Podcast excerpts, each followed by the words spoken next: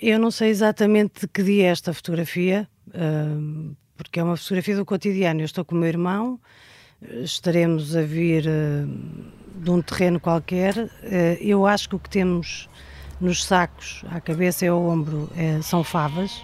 Não tenho a certeza, mas acho que são favas. Portanto, será na altura da, da apanha das favas, até mesmo pela maneira como estamos, parece-me isso. Um, que idade tinham? Uns 13, 14, não sei. Mas, mas, quer dizer, fazia parte do cotidiano. Nós estamos em Alcoce, estamos na, na, na, rua onde ainda vivem os meus pais, apesar de, felizmente, apesar de toda esta rua já estar muito diferente hoje. Um, e, e, estávamos a ver disso, dos trabalhos cotidianos da, da agricultura familiar. Marisa Matias, eurodeputada do Bloco de Esquerda e ex-candidata à presidência da República, nasceu em 1976 em Alcoce, uma pequena aldeia de Coimbra sem água canalizada e sem luz. A mãe sempre a incentivou a estudar e a sair da aldeia. E Marisa lá fez o seu caminho. Recentemente falou-nos de uma realidade ainda muito silenciada na sociedade, o burnout, que a apanhou e de como o conseguiu superar. Eu sou o Bernardo Ferrão, nasci no Porto, também em 1976, e este é o Geração 70, um podcast com os protagonistas de hoje que nasceram naquela década, que é também a minha, e como as suas vidas foram sendo moldadas por um país que tanto prometeu. Sejam bem-vindos.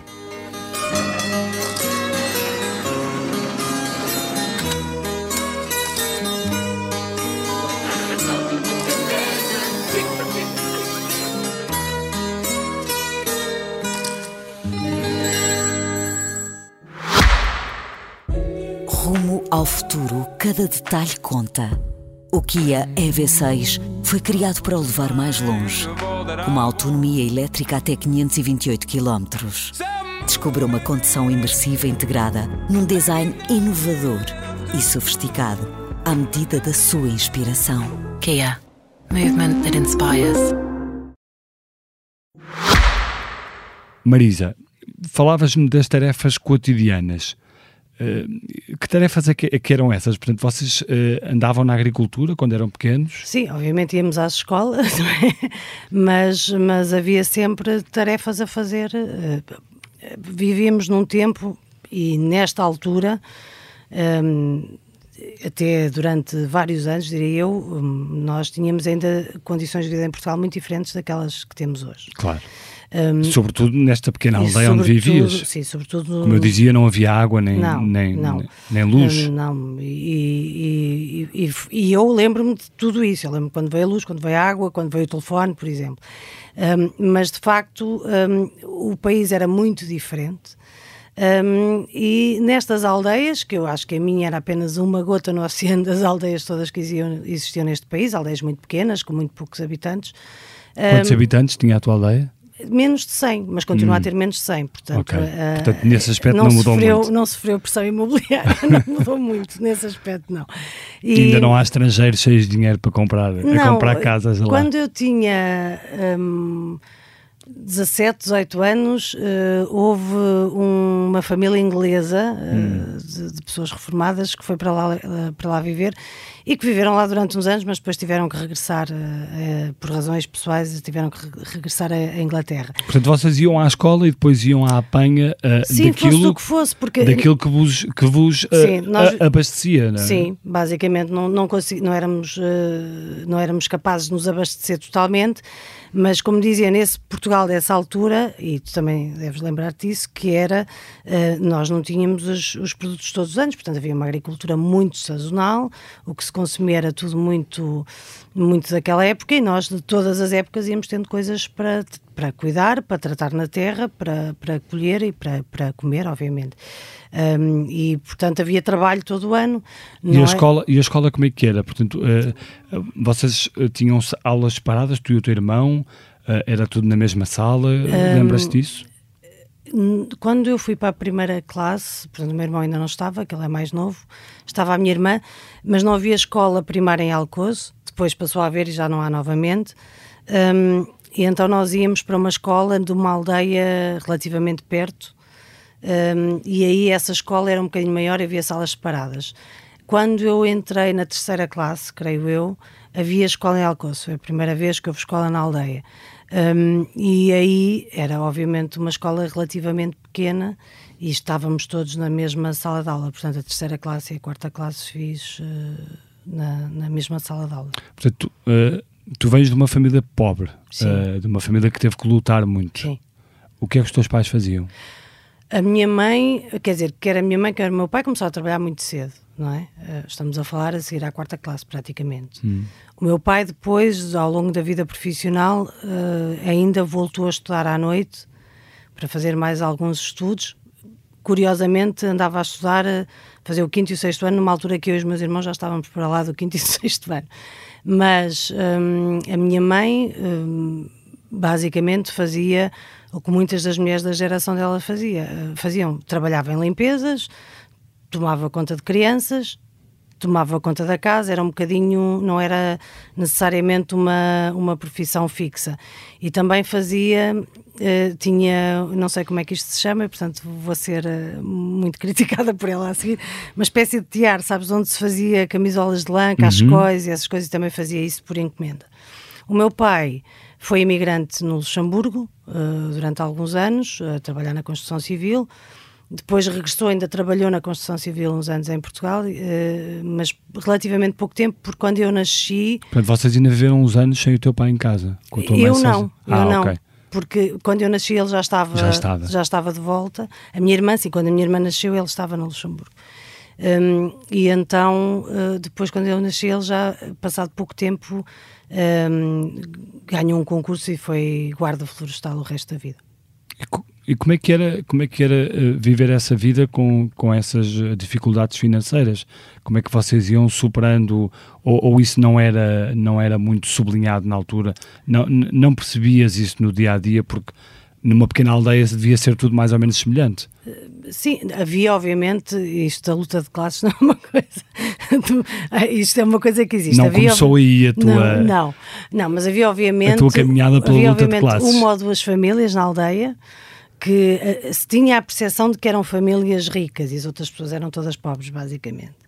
Obviamente, se nós pensarmos hoje e se fazermos a, fazer a comparação com o que é que se entendia que era uma família rica e percebermos os níveis de concentração de riqueza que existe, não eram necessariamente famílias ricas, mas portanto, eram famílias que tinham terras Sim. e que, obviamente, por terem terras, uh, davam trabalho uh, às outras pessoas da lei que não tinham tantas terras e que iam trabalhar para elas e, portanto, era uma espécie de, das famílias que davam emprego mais ou menos uh, regular quando faltava o resto. E havia também muito trabalho infantil.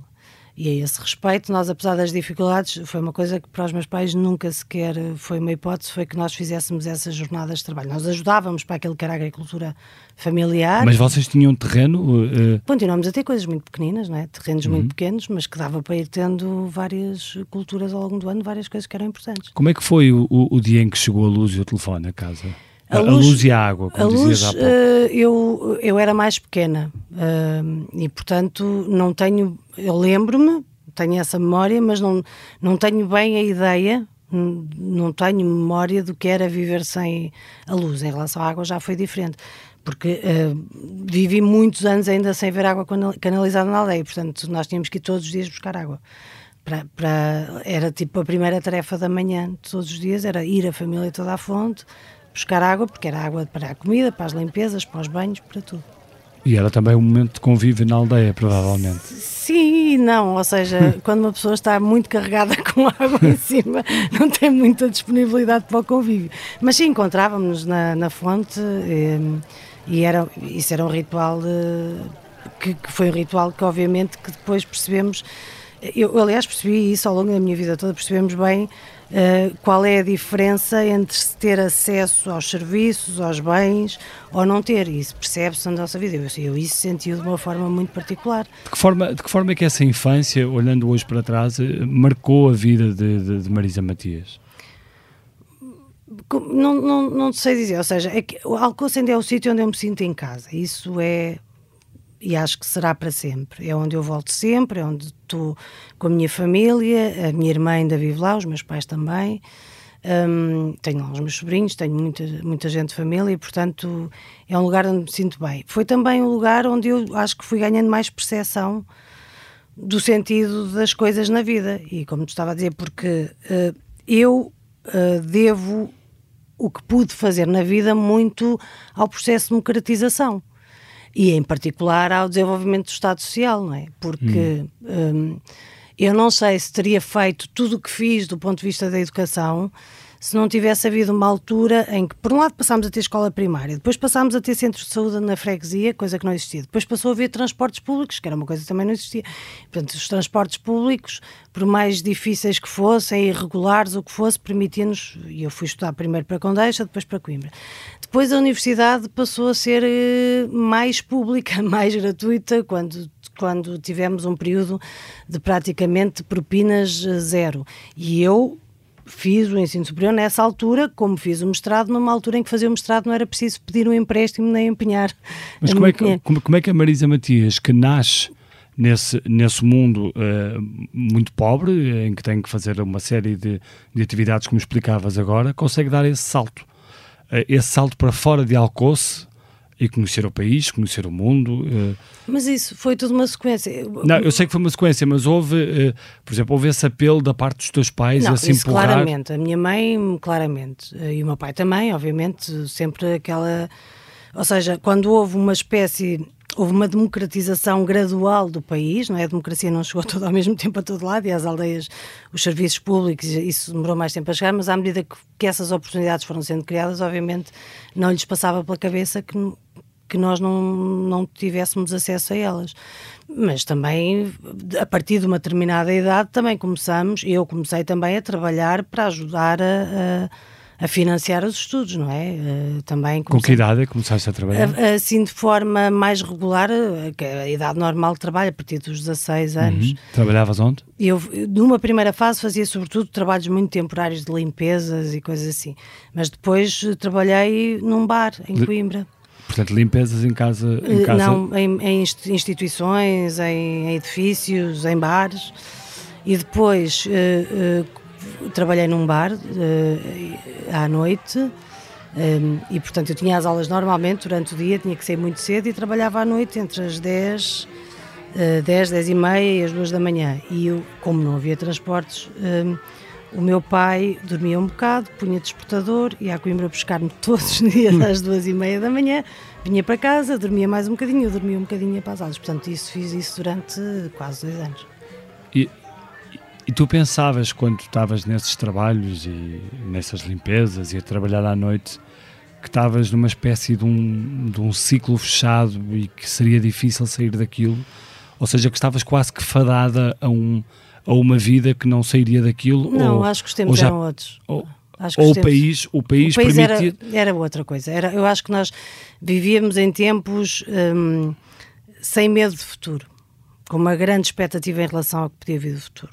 E assistimos a imensos processos políticos e, obviamente, eu era uma pessoa curiosa e gostava de me informar e de ler e de participar em movimentos e organizações, etc. Mesmo nas limitações que havia, mas mesmo nas aldeias existem movimentos e existem claro. organizações, sei lá, nem quanto, quanto, mais não seja contra a lixeira ou que fosse. Havia sempre formas, havia uma associação cultural. Tu entraste esportiva. muito nesses movimentos sim, contra sim. as lixeiras. Sim, muito.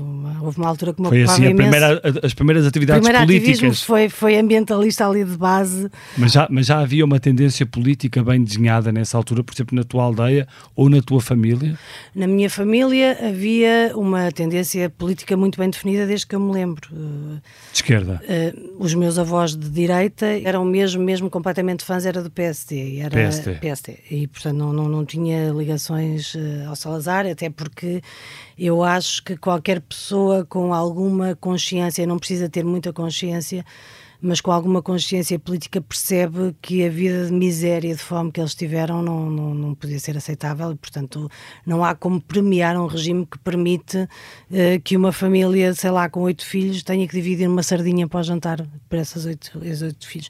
E, eles, e os seus avós passaram por isso? Passaram por isso, e passaram fome e passaram dificuldades.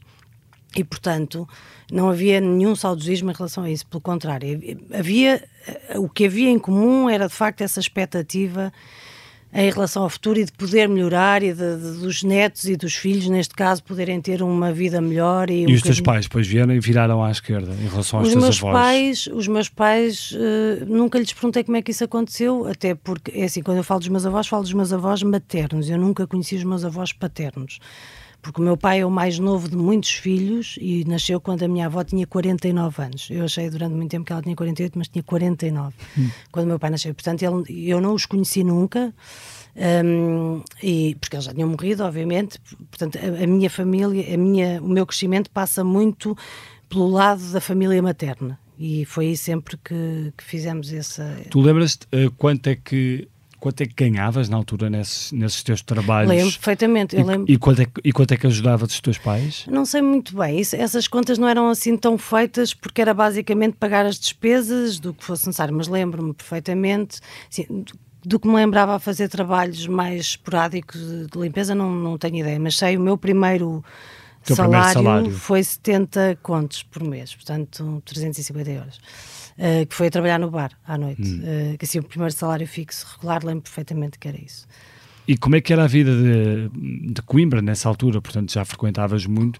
Foi aí que começou a despertar a tua, a tua consciência política também? A minha consciência política começou a despertar em casa, desde muito nova. Um, até porque, por várias razões, mas sobretudo a minha mãe eh, foi a primeira feminista que eu conheci, embora ela nunca se dissesse a si própria que seria uma feminista, e portanto, mas essa, essa necessidade, essa exigência de, da igualdade, porque ela sentiu na pele a, a, a quantidade de oportunidades que não teve por ser mulher, e literalmente por ser mulher, e portanto somos duas irmãs, um irmão, e ela fez questão de fazer um processo de educação que fosse igual para os três e que não houvesse nenhum tipo de discriminação. Mas era só por ser mulher ou era porque de facto as condições eram difíceis e uma vez que, que o teu pai não estava. Não, mas eu estou a falar antes disso, antes do casamento. O casamento para a minha mãe foi um espaço de libertação. De libertação. Não, não foi um espaço de opressão, foi um espaço de libertação. Foi a partir do casamento que ela teve de facto a capacidade e a possibilidade de fazer tudo o que estava ao seu alcance, não era tudo o que queria, mas sem ter a minha mãe, antes de casar-se, não podia usar calças, não podia cortar o cabelo e, portanto, as primeiras coisas que ela fez assim que se casou foi precisamente ir a Coimbra comprar uns jeans e cortar o cabelo. Curto, se calhar até não gostava tanto do cabelo curto, mas esse ato de poder ter a liberdade de fazer o que lhe apetecia fazer e que tinha vontade de fazer. E como é que, como é que a Marisa Matias, portanto, a, a, a, tua, a tua consciência política começa em casa, como dizias, mas depois passando para Coimbra? Uh... Sim, em Coimbra, obviamente, quando eu fui estudar para o liceu, quando fui para Coimbra Uh, eu fui estudar para Coimbra Dando o salto, como é que chegas ao Bloco de Esquerda? Como é que... Ah, eu chego mais tarde, Sim, é? eu sei, mas Porque dando o salto... Uh... Eu participei em... Sim, eu, eu invariavelmente envolvi-me em muitos movimentos de esquerda e do que diz respeito a organizações partidárias, eu participava em atividades regulares que eram organizadas, por exemplo, na altura pelo PSR, uh, ou pela Política 21. Depois integrei uh, os clubes de debate e de reflexão do, da, da Política 21, da Associação Manifesto que se veio a constituir, que era na altura mais ou menos liderada pelo, pelo Miguel Portas. Um, e aí porquê? Porque uh, sentias que havia o que no país para te levar para esses movimentos? Ou que faltava ao país para te levar para esses movimentos? As reivindicações são as mesmas. O que eu acho que ainda é muito um caminho a fazer, um caminho de justiça social, de igualdade, mas de liberdade também, ou seja, uma igualdade cheia de diversidade lá dentro, e não só para alguns e para algumas pessoas, mas que caiba toda a achas diversidade. Que, achas que o caminho ainda está muito incompleto acho, ou avançou-se qualquer coisa? Acho que nós avançámos bastante e depois retrocedemos bastante, mas tu, como eu, lembras-te seguramente que houve momentos na nossa, porque somos do mesmo ano. Eh, que, por exemplo, a adesão à União Europeia é um momento marcante, que a queda do muro de Berlim é outro momento marcante, uhum. eu, é? estava no, ou seja, havia muitas coisas a transformar-se à nossa volta e havia, obviamente, uma agenda inteira de abril por cumprir, que estava a começar a cumprir-se. Eu acho que houve esse processo da, da, democratização, da generalização do acesso, ou seja, de uma garantia maior de igualdade de oportunidades, que permitia que pessoas como eu, eh, que nas circunstâncias em que eu estava, não fosse muito difícil de achar que um dia podiam fazer coisas diferentes e que podiam continuar a estudar e que podiam basicamente ter uma trajetória como entendessem, porque, porque havia, eu acho que se criou a dada altura neste país, de facto, bases mais sólidas do que aquelas que temos agora, porque retrocedemos para a igualdade de oportunidades. E retrocedemos aonde? Onde, onde, onde é que fizemos essa, ah, essa, retrocedemos desde essa volta? Acho que nós fizemos conquistas, tivemos conquistas eh, excepcionais. O Serviço Nacional de Saúde é uma das melhores conquistas da democracia. Por exemplo, vamos ver como é que estamos hoje em termos de Serviço Nacional de Saúde. A conquista não se perdeu, mas tem havido uma degradação permanente e, obviamente, cuidados de saúde eh, primários universais e educação universal eh, e, e gratuita mas, são condição exemplo, básica para não fazer a distinção mas, entre quem é rico e quem é pobre. Mas deixa-me perguntar-te, eh, sendo uh, alguém muito ativo e importante no, no Bloco de Esquerda, uh, e o facto, o facto do Bloco de Esquerda ter apoiado um governo onde algumas dessas falhas do Serviço Nacional de Saúde uh, se sentiram mais, obviamente que na Troika também se sentiram muito, isso, isso desiludiu-te? Não, não, eu, eu, sou muito realista em relação ao que é que foi a geringonça e continuo profundamente fã do que foi a geringonça, mas muito realista em relação ao que foi.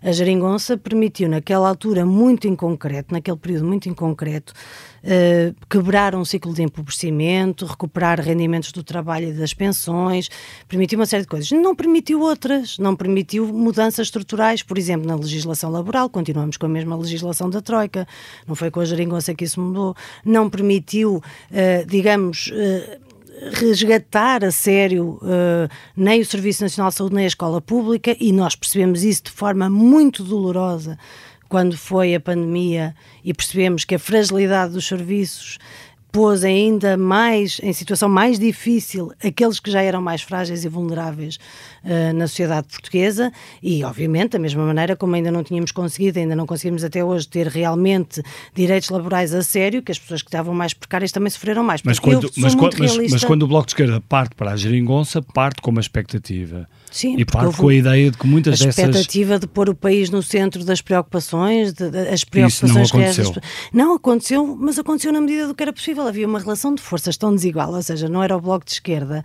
com os seus 10% que podia definir a política ou determinar a política de governo, ou as outras forças da esquerda que eram minoritárias. Obviamente, nesse acordo parlamentar que existiu, a relação de forças era muito desigual. O que nós podíamos negociar era uma parte das medidas, mas uma parte muito menor em relação àquilo que seria necessário, mas continuo a achar que foi uma experiência muito importante e que se mas, nota mas, bem. Mas eh, achas que o Bloco de Esquerda denunciou vezes suficientes uh, que, essa, que essa parte diminuta não permitia uh, conseguir? Acho que sim, acho que sim, acho que sim. Obviamente, eu acho que as pessoas perceberão que não, o que estava a ser posto em prática não era o programa eleitoral nem de governação do Bloco de Esquerda. Regressemos a Coimbra e ao, e ao Miguel Portas, de que falavas há pouco, com, com, com quem tiveste uma, uma relação uh, muito próxima. Uh, imagino que tenha sido alguém muito especial para ti. Sim. Um, e, como é, como é que foram esses tempos uh, com o Miguel Portas? Com... Em Coimbra havia um grupo muito organizado do PSR que eu participei em várias atividades e acho que uma vez, não tenho a certeza, uh, acho que até fui candidata independente numa das listas do, do PSR, mas não tenho a certeza, não quero mentir. Um, a Política 21 era outra coisa, com a qual eu me sentia mais identificada. Uhum. Um, e, mas de facto era, era um espaço de debate, um, um espaço de reflexão eu não, quando o bloco foi criado, eu, eu por decisão pessoal decidi ficar uh, fora. Gostava desse espaço que tinha no ativismo ambientalista, feminista e, e obviamente, continuando a participar Mas em porquê? organizações políticas. Para as pessoas que não, que não, que não... Porque entendia na altura, e isto... Porquê é que decidiste ficar de fora? Porque entendia na altura que tinha um espaço de, de respiração maior e de intervenção maior se tivesse ficado fora.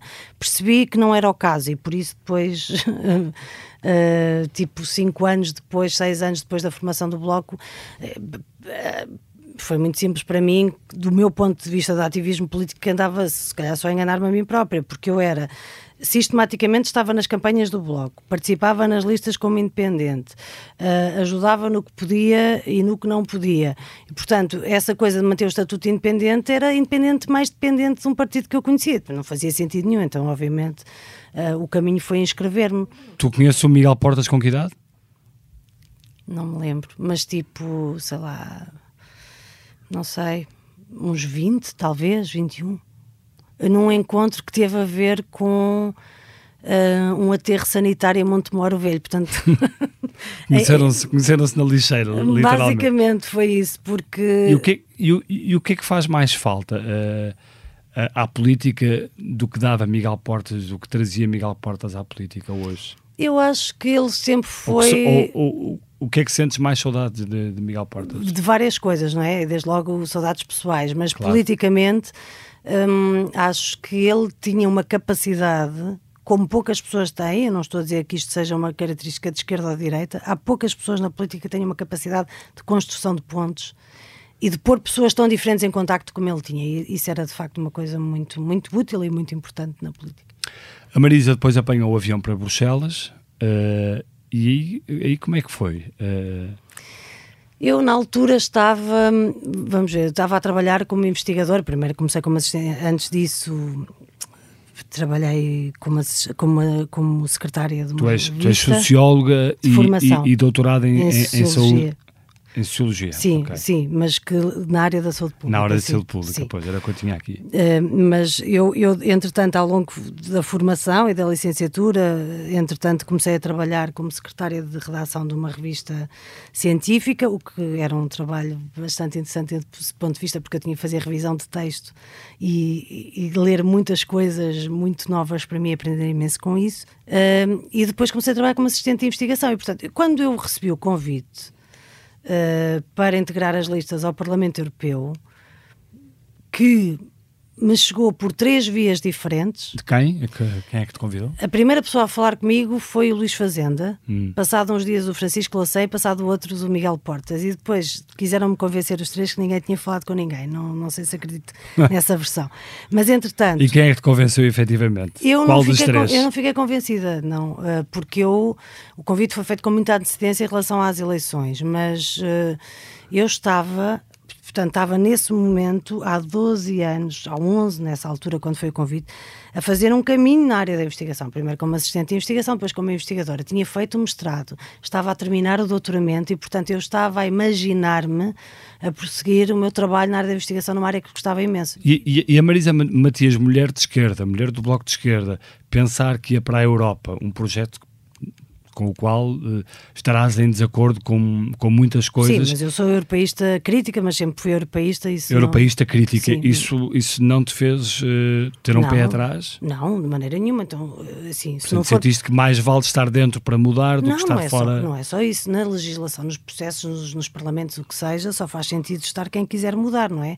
Só para fazer, para aplicar o que está, a gente vai para os tribunais e aplica as leis, não é? Uhum. Portanto, se vamos para um órgão legislativo é para mudar e eu acho que é muito interessante essa possibilidade, se tem uma visão crítica em relação a algumas das dimensões, tentar trabalhar naquilo que acreditamos uh, uh, e tentar mudar nesse sentido. Mas eu, eu não decidi logo aceitar o convite, demorei imenso tempo e acabei por aceitar mais pela minha incapacidade de dizer que não do que propriamente por estar convicta disso, porque eu... Tens uma incapacidade de dizer que não? Agora já não tanto, felizmente, mas tinha. A, segunda, a segunda corrida à presidência da República foi, foi essa incapacidade? Não, não, foi mesmo achar que era preciso fazer todo o debate possível num contexto muito difícil, muito fechado à partida, mas sobretudo ter mais vozes nessa disputa que não fosse apenas uma luta entre um presidente que já estaria eleito à partida, que não, a não ser que hum. houvesse um terremoto uh, político, obviamente, e, e, depois um candidato da extrema-direita. Todas as vozes eram precisas e eu sabia que era um contexto profundamente difícil. Mas. mas uh, pronto, não. Bruxelas. Eu sim, Bruxelas, rapidamente. Eu falo imenso, falo pelos cotovelos e depois não. Mas não é de propósito. Bruxelas, eu uma das razões pelas quais me convidaram foi porque eu trabalhava na área do ambiente da saúde pública, que eram áreas, como sabemos, sobretudo a área do ambiente, é legislação 100% comunitária, portanto não existe legislação nacional, e era preciso alguém no bloco com essas competências. Mas depois acabei por aceitar, com muito medo de não ser capaz de fazer bem.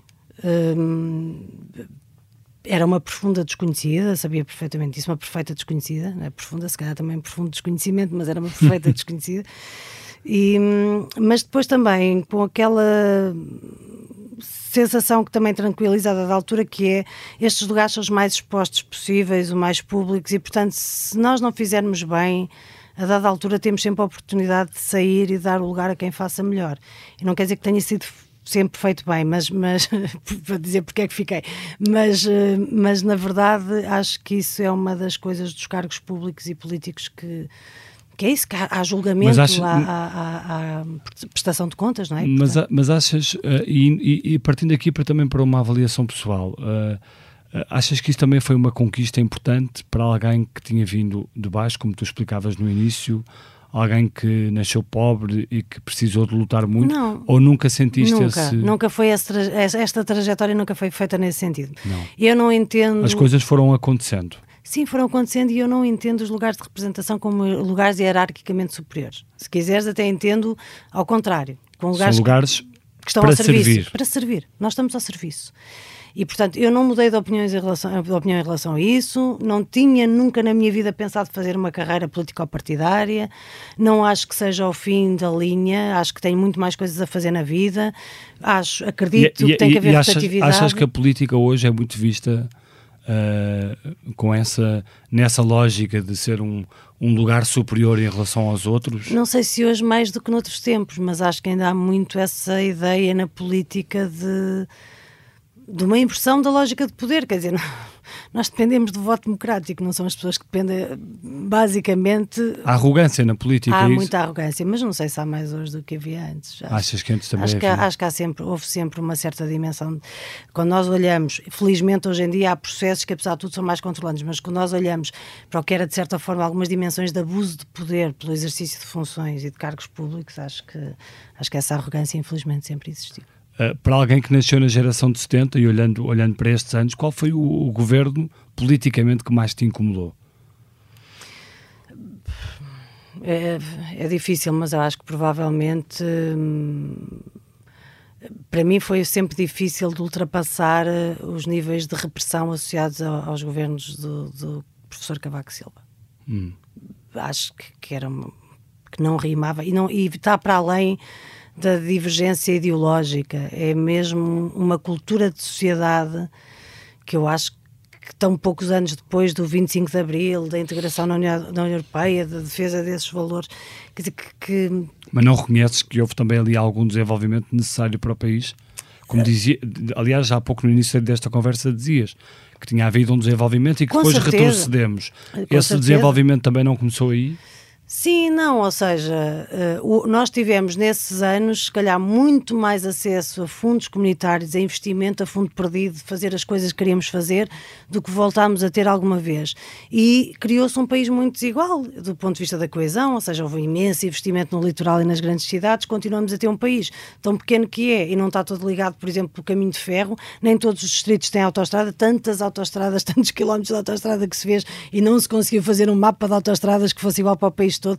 Portanto, houve muito dinheiro, muito dinheiro disponível, muito investimento e, obviamente, isso traduziu-se em algum desenvolvimento do país. Mas a minha pergunta é, são, com os mesmos recursos, se não se podia ter feito de maneira diferente e mais equilibrada? Eu acho claramente que sim. Portanto, hum, aí é, era quase inevitável, num contexto de adesão à União Europeia, do fluxo de dinheiro que, que veio para o país, era quase inevitável. Mas acho que as escolhas, nós escolhemos especializar-nos em serviços, escolhemos especializar-nos em turismo, escolhemos... Que neste momento está a dar, como sabes, belíssimos resultados ao país. Não é? Sim, eu sei, mas também está a criar problemas a sério porque não há regulação. Eu não, não tenho nada contra o turismo, mas quando não há regulação a sério e que nós vemos em Lisboa e no Porto a ser praticadas, uh, uh, a ser praticadas rendas, agora não me lembrava da palavra. Sim, rendas e preços de casa, preços de casa completamente, completamente loucos. loucos. e nos antípodas do que algum dia poderá ser a possibilidade para os salários que se ganham em Portugal para quem trabalha aqui. É, é, é, de facto é, assim, é, expulsar as pessoas de poderem ter acesso, usufruto daquele que devia ser um dos pilares do Estado Social e que nunca foi consagrado, que é da habitação, entre outras questões, mas, mas também há problemas associados. Uh, Marisa, para, para uma eurodeputada uh, portuguesa, uh, como é, que é, como é que é olhar para esta relação entre o poder de Bruxelas e o país? Uh, de facto, o poder de Bruxelas pode tudo em relação ao país, uh, porque é, é, essa ideia foi muito passada, uh, sobretudo também nos anos da Troika, que Bruxelas dizia e o país tinha que, comportar, tinha que fazer, tinha que ser o bom aluno. a ideia do bom aluno ficou muito, ficou muito presente. E António Costa não alterou muito essa Não, ideia. não. Uh, essa ideia ainda está com, com esta narrativa das contas certas, que não é só uma narrativa, é, uma, é, é- é também uma exigência. Mas É uma exigência, ou seja, essa regra, as regras da, da governação económica, as regras orçamentais foram suspensas durante a pandemia e por alguma razão, é porque não funcionavam e, portanto, em, uma situação Mas é, mas é importante para, o- para o país ter a sua dívida, ter o seu, o seu déficit controlados. que nunca vai controlar de maneira nenhuma se não tiver a ser investimento público, investimento direto na economia e, portanto, isto é andarmos a enganar, não é? Mas há de facto em Bruxelas essa, essa quase essa tentativa de Era eh, isso que eu estava a tentar dizer, ou seja, agora durante muito tempo... que os países obedeçam, que os países há façam. regras, há regras comuns, e agora, independentemente de eu concordar com elas ou não, há regras comuns e que são negociadas, mas são negociadas. São negociadas. Há países que negociam, há países que aceitam tudo o que é. Há países que têm mais poder, há países que têm menos poder também, não é? Sim, não. Acho, acho, acho, que, acho que no caso português nós nunca tivemos verdadeiramente um governo, fosse ele qual fosse, que quisesse negociar a sério. Houve sempre mais, acho que se assumiu como sendo se calhar mais fácil assumir que aquelas regras já estavam definidas e trabalhamos a partir da, E, daquelas regras. e achas que nesse aspecto António Costa e Passos Coelho não foram muito diferentes? Não acho que tenham sido muito diferentes. Eh, obviamente, as políticas dos, dos diferentes governos foram muito diferentes. É Sim. diferente ter uma política com intervenção da Troika ou sem intervenção da Troika. Mas eh, sempre numa lógica muito de bom aluno e de obediência em relação ao que se diz de, de Bruxelas. Eu, eu- eu gostava de, de- de falar de, um, de, um, de uma outra passagem da tua vida, eh, que foi o teu burnout. Tu decidiste falar abertamente sobre isso. Ah, o que é de facto eh, importante, porque esse é um assunto, a questão da saúde mental começa agora a ser mais, a ser mais falada. Como, é que, co- como, é, como é que foi? Como é que, como é que chegaste aí? Na realidade, agora, que é mais fácil de ver, eu já tinha sinais há imenso tempo, mas não, não, lhe, dei, não lhes dei muita importância. Mas acho que nós acabamos por ter uma vida tão absorvida, não é? O trabalho ocupa o espaço todo, eh, de repente deixamos de ter espaço para a vida pessoal, deixamos de fazer coisas fora do âmbito do trabalho e quando damos por nós já estamos completamente inundadas nisso. Eu já não sabia ou seja, já não sabia o que, é que eram as atividades que eu fazia quando não estava a trabalhar. E depois sem horários, sem nada disso, mas os sinais de não dormir, portanto, insónias, cansaço permanente, ansiedade a aumentar, os ataques de pânico começam por ser esporádicos e depois passam a ser muito regulares. E portanto isso já lá estava, mas eu não tinha um nome para isso, nem sabia traduzir, até porque eu- uma das razões pelas quais eu decidi falar é porque eu acho que há muito pouca informação que chega às pessoas e que se calhar muitas pessoas têm muitos sintomas e muitos sinais de que não estão bem de saúde mental, mas também não sabem pôr-lhes um nome e não sabem traduzir isso e, e depois como estas coisas têm impactos e consequências físicas, é inevitável que a gente vá sempre à procura de uma coisa qualquer física para Tu foste- justificar. tu foste à Sim, procura. Claro, claro. Achaste que era uma doença degenerativa? Sim, que tinha. Ai, ai, outra vez no microfone. Achava que estava a O ter. microfone vai ser ilesionado desta conversa. Completamente, sinceramente, desculpa microfone. Ahm, mas ahm, ah, sim, achava que, sei lá, eu acho que nos passa tudo pela cabeça, todo tipo de. Isso foi, isso foi em que altura da tua vida? Eu comecei a, a ter sintomas assim mais frequentes e a sério. Agora que eu penso nisso, talvez a partir, sei lá, 2018. O diagnóstico foi feito no início de 2018, portanto já estavas, já estavas Já, no, já. O no- diagnóstico foi no- feito. no- no Parlamento Europeu. Sim, já no segundo mandato, no final do segundo mandato. Sim. O- Já tinhas feito a primeira candidatura à presidência da já, República. já. A segunda candidatura em que ano é que Foi é? 2021. 2021, ok. Não, a segunda candidatura, eu estava a sair do processo. Eu não Estavas sei se- quase na ressaca, é isso? Do Eu- trata- dos tratamentos. Sim, na segunda candidatura. eh, não, na realidade, ou seja, já estava a fazer o desmame da medicação, mas ainda estava a ser um bocadinho medicada e. Mas, portanto, a segunda candidatura aconteceram realmente coisas físicas, inclusive duas costelas partidas. Portanto, que eu fiz com duas costelas partidas. Tudo aconteceu naquela candidatura. E achas que nessa candidatura se ressentiu esse, esse desmame do. Não, não, eu já estava com doses mínimas, mínimas, mínimas. Tipo, tomar, sei lá, um décimo de comprimido uma vez por semana, já estava nessa fase. Não, não, não acho que se. Nota-se, obviamente, e sente-se, obviamente, e quem passa por isso sabe, que mesmo que fisicamente e do ponto de vista da saúde mental te possam dizer que está ultrapassado, demora mais tempo a fazer. a- a- reconquistar a confiança e, e a assumir que as coisas eh, estão a ficar bem. Achas que as pessoas não percebem que, que as questões mentais muitas vezes podem ser irreversíveis? Ah, hum, pois acho que não se percebe, mas, mas podem efetivamente. Podem efetivamente, e nestes processos, eu acho que ninguém passa por estes processos sai de lá na mesma. Seja porque, pelo lado bom, fica mais atenta e com mais capacidade de detectar os problemas, mas por outro lado, há coisas que vão ficar, sei lá, a memória não voltará a ser tão boa as capacidades cognitivas podem ser um bocadinho afetadas, todas estas coisas têm as suas consequências. Foi difícil para ti falar sobre isto? Foi difícil tomar a decisão se falava ou não. A partir do momento que decidi falar, não tive dificuldade nenhuma. Eu não, não sou nada favorável a estas coisas da gente ou seja, de não se expor a estas coisas que são, se fosse só do interesse pessoal eu não tinha feito, mas que eu acho que era uma coisa que tinha interesse para além de mim, do ponto de vista de normalizar, de ajudar a naturalizar, de, de poder ajudar alguém que se calhar passou por aquilo e não soube identificar, que possa identificar aquilo. A partir desse momento, coisas como, sei lá, associar a isto níveis de fragilidade ou de fraqueza ou de incompetência ou de incapacidade, isso, sinceramente... Mas isso existe muito, não é? Sim, existe, mas isso é o lado que não me afeta. Quem tem problemas mentais é sim, é porque é um fraco sim, ou claro, porque não consegue era, ou é porque... Isso era o lado que não me afetava mesmo nada. Esse julgamento social. Achava a dada altura que era mais útil, se calhar, o que podia ser de apoio para algumas pessoas que pudessem estar a participar, a, a precisar do que, do que, do que o julgamento Sem dúvida. pudesse foi, fazer. foi muito importante esse teu relato.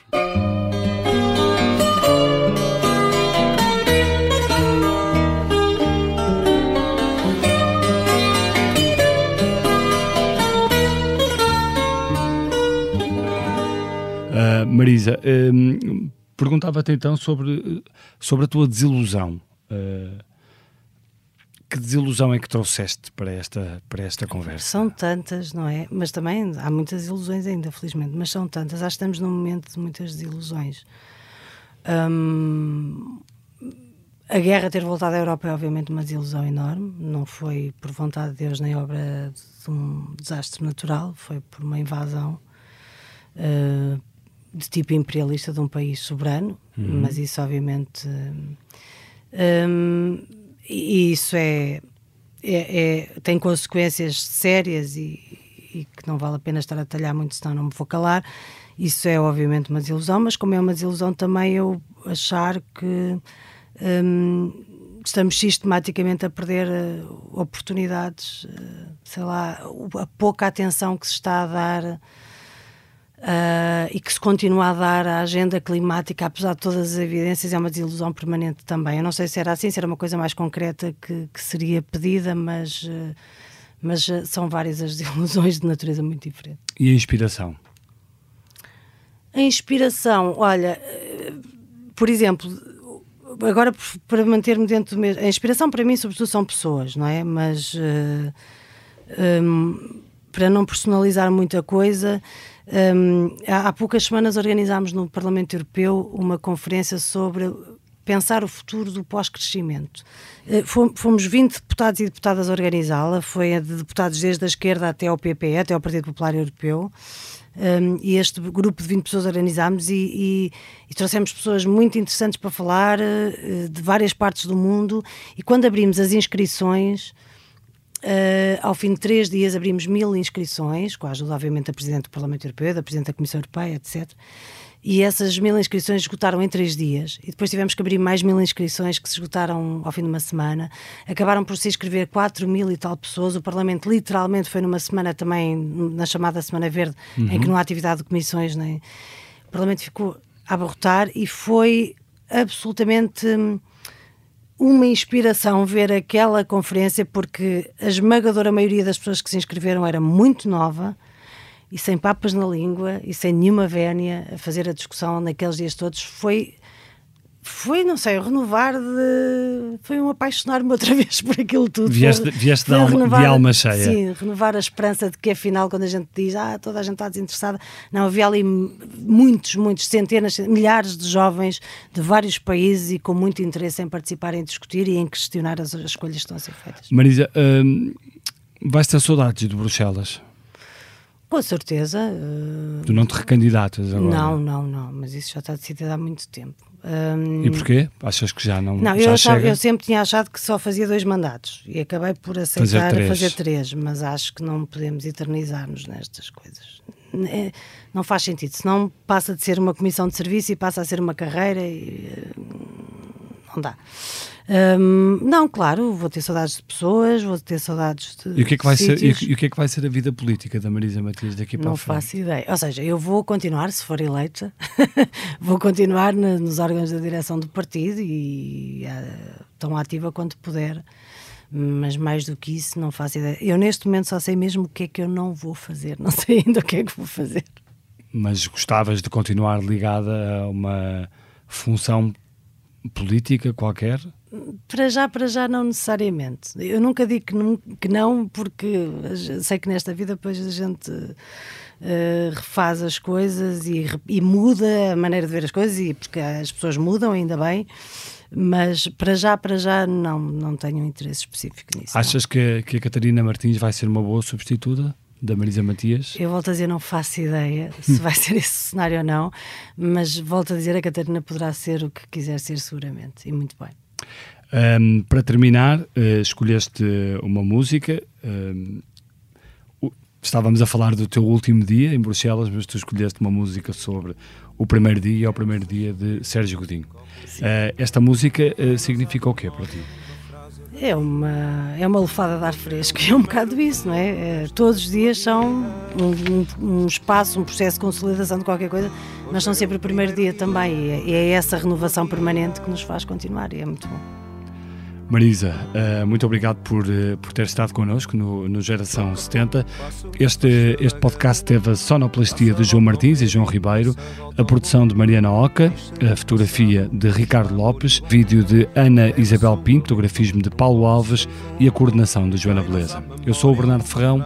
Não perca o próximo episódio. Hoje é o primeiro dia do resto da tua vida. Hoje é o primeiro dia do resto da tua vida.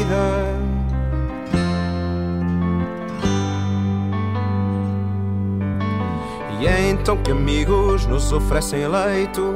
Entra-se cansado e sai-se refeito. Luta-se por tudo que se leva a peito.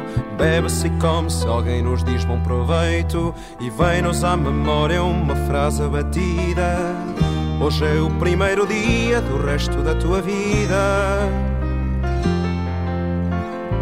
Hoje é o primeiro dia do resto da tua vida.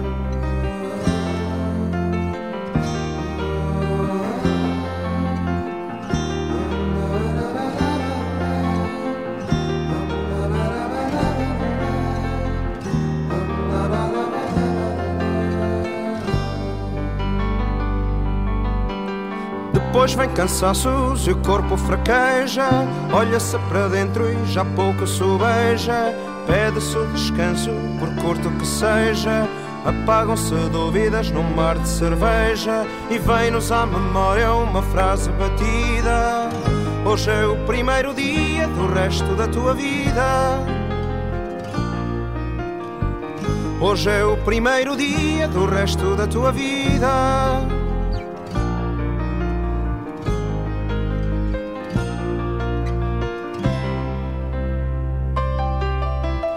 E em fim de uma escolha faz-se um desafio. Enfrenta-se a vida de fia pavio. Navega-se sem mar, sem vela ou navio. Bebe-se a coragem até de um copo vazio. E vem-nos à memória uma frase batida. Hoje é o primeiro dia do resto da tua vida. Hoje é o primeiro dia do resto da tua vida.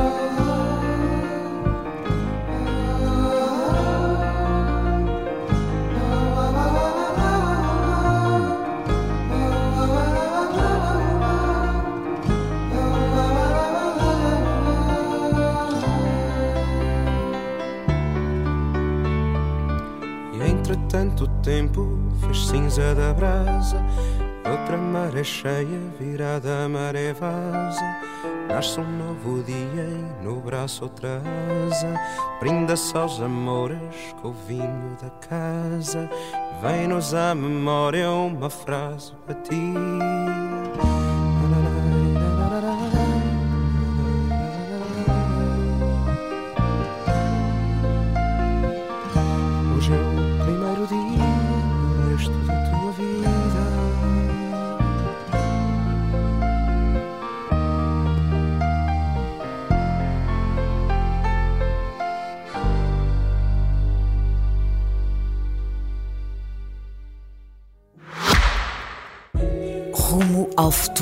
cada detalhe conta. O Kia EV6 foi criado para o levar mais longe. Uma autonomia elétrica até 528 km. Descubra uma condução imersiva integrada num design inovador e sofisticado à medida da sua inspiração. Kia. Movement that inspires.